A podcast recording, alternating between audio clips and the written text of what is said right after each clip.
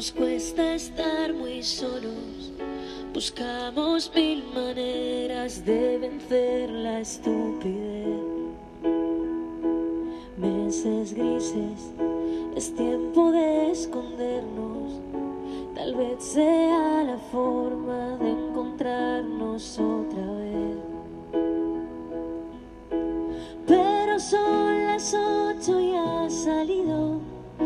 Aplaudir a tu ventana me dan ganas de llorar. Al vernos desde lejos tan unidos, empujando al mismo sitio, solo queda un poco más. El rol docente en este tiempo de pandemia se ve ampliamente involucrado en nuestras vidas cotidianas. Como estudiante y futura docente de esta hermosa profesión, puedo decir casi con seguridad que ninguno de los que hoy son maestros han estudiado o practicado cómo se da clases virtualmente, es decir, sin la presencialidad. Donde todo cambia, donde el aula no es el aula, donde el docente no está en el contacto directo con sus alumnos, donde muchas veces son los padres quienes propician la información y quienes ayudan a los alumnos a realizar las tareas. Desde lo teórico abordado en esta materia de taller de práctica que, que hago referencia en este podcast, puedo decir que los contextos sociales y culturales de las escuelas han sido modificados con respecto al pasado.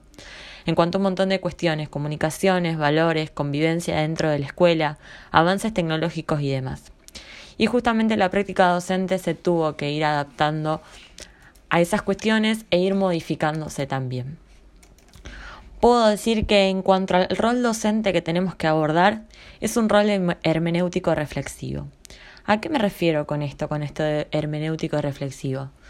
El docente aquí se convierte en un sujeto que reconoce su propia labor y que recorre una problemática basada en la fundamentación con una construcción propia, ¿sí? Con una autonomía profesional. En este modelo, la educación es una actividad compleja que se desarrolla en escenarios singulares y que está determinada por un contexto y tiene resultados imprevisibles, con consecuencias éticas y políticas. Se intenta lograr una articulación entre la lógica disciplinar, las posibilidades de apropiación de los conceptos por parte de los sujetos y justamente estos contextos particulares. El conocimiento es un conocimiento emergente, ¿sí? Un conocimiento que se elabora en un escenario propio y que incorpora factores que constituyen a la práctica cambiante en la que estamos sumergidos.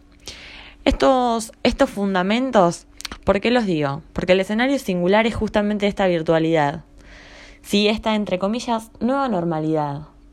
Bien, ¿y los docentes están preparados realmente para esto? ¿Sí? Em, los cambios aquí son abismales.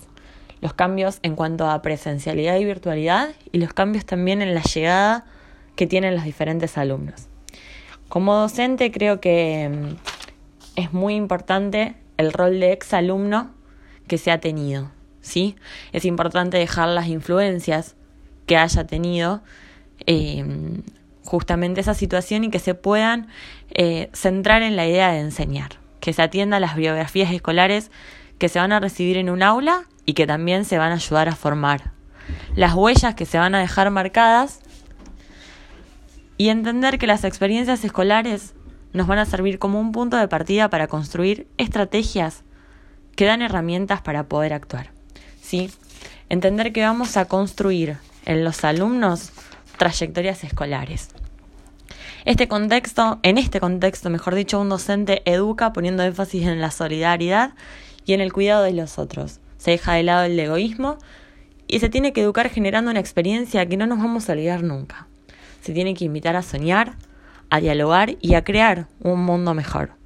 Que no solamente quede en un archivo que se lee y se archiva y se guarda en la computadora, sino que nos invite a estar cerca.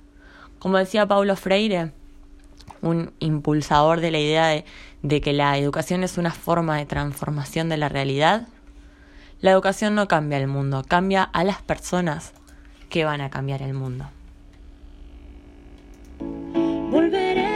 A juntarnos, volveremos a brindar un café que pendiente nuestro hogar. Romperemos ese metro